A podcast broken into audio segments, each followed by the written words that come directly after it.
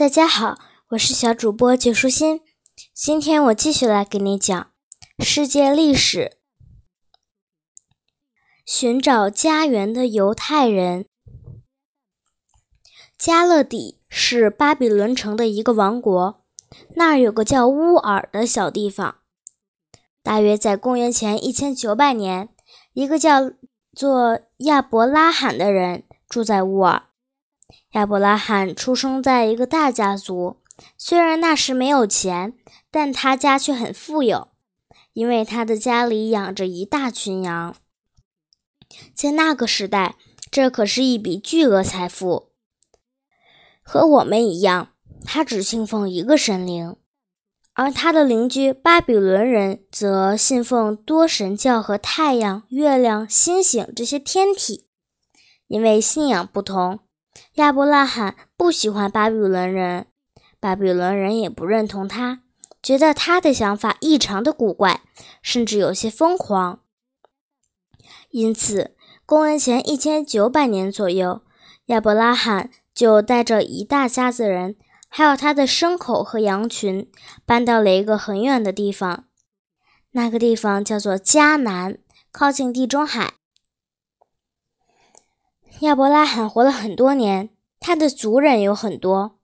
雅各是他的一个孙子。我如果可以告诉你们雅各的另一个名字，你们一定觉得这个名字太有名了，那就是以色列。雅各有个儿子叫约瑟，圣经里写过，约瑟是雅各最喜欢的儿子，穿着色彩鲜艳的衣服。约瑟的其他几个弟兄记恨他。要知道，不只是我们人类，甚至连狗都会嫉妒那些比他们更讨人喜欢的同类。所以，他的兄弟们先是把约瑟扔到了枯井里，后来又把他卖给过路的埃及人做奴隶。事后，他们告诉父亲雅各，野兽将约瑟吃掉了。约瑟被路过的埃及人带到了远方的埃及。那里离迦南十分的遥远。我在前面说过，埃及的等级制度是十分严格的，想要从下等阶级升到上等阶级异常的困难。然而，约瑟太出类拔萃了，最终他从奴隶升为了埃及的宰相。在约瑟执政期间，迦南发生了饥荒，食物都吃完了，而埃及却储备了。充足的粮食，因此约瑟那些坏心眼儿的兄弟们就南下到埃及来求救。那时他们认为约瑟或许早就死了，压根儿没想到他会升迁到如此显要的位置，而且正好统治着他们前去求救的地方。不知道你是否能想象到当时的场景？当他们发现大权在握的宰相竟然就是他们计划谋害。最后被卖为奴隶的兄弟时，他们是多么的惊讶和羞愧呀！倘若约瑟报复他的兄弟们，完全可以让他们饿死，或者将他们关进监狱，也可以分文不给，将他们赶回迦南去。不过他并没有这么做，相反，他不但给了他们很多的食物，还将许多贵重的东西送给他们。然后他。让他们回去，他还让他们把家里所有人都带到埃及来。他许诺将一块叫歌山地的领土给他们，那里没有饥荒，可以过上好日子。他们照做了。大约在公元前一千七百年，以色列和他的子孙们来到了埃及，在歌山地安顿下来。由于都是以色列的子孙，所以他们被称为以色列人。我们现在所说的犹太人就是以色列人。约瑟他自己也是个以色列人。他死后，埃及的法老们不喜欢这些外族人，对他们的态度很差。从那以后，埃及人就常常欺负犹太人。尽管犹太人祖祖辈辈在埃及生活了大约四百年。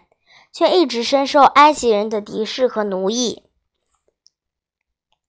从犹太人最初到埃及算起，大约过了四百多年，即从公元前一千七百多年起过了四百年，也就是在公元前一千三百年左右，拉美西斯大帝做了埃及的法老。拉美西斯大帝恐惧于犹太人人口的迅速增加，最后他下令将所有的犹太男孩杀死，认为这样就可以控制住犹太人的发展。可是，一个叫摩西的犹太小男孩获救了。他后来成了犹太人的伟大领袖。埃及人信奉多神教，又很仇视犹太人，于是摩西决心带着他的族人离开这个国家。最终，他将这个愿望变成了现实。大约在公元前一千三百年，摩西率领他的族人离开埃及，穿过红海，到达对岸。这是在圣经里面很有名的一件事，就叫做出埃及记。犹太人离开埃及后，先在西奈山下落脚。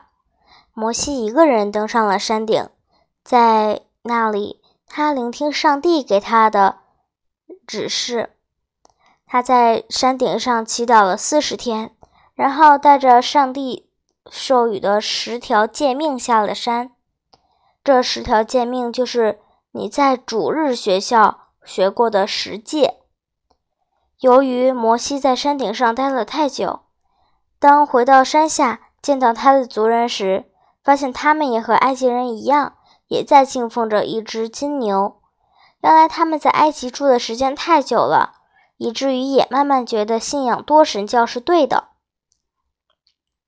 摩西异常愤怒，他想。到了应该消除掉这些埃及人对他们的环境坏影响的时候了。最终，他成功的使他的族人回归了对上帝的信仰，并把十诫传给他们，成为这些人生活的规范。因此，犹太教的立法者和第一任导师就是摩西。摩西死前，犹太人到处漂泊了很多年。摩西死后。犹太人的新首领约书亚将他们带回了迦南。当时犹太人没有国王，士师管理着他们。士师不像国王，他们没有宫殿和侍从，也没有精美的袍子和贵重的珠宝。他们的生活异常简单，和普通人一样。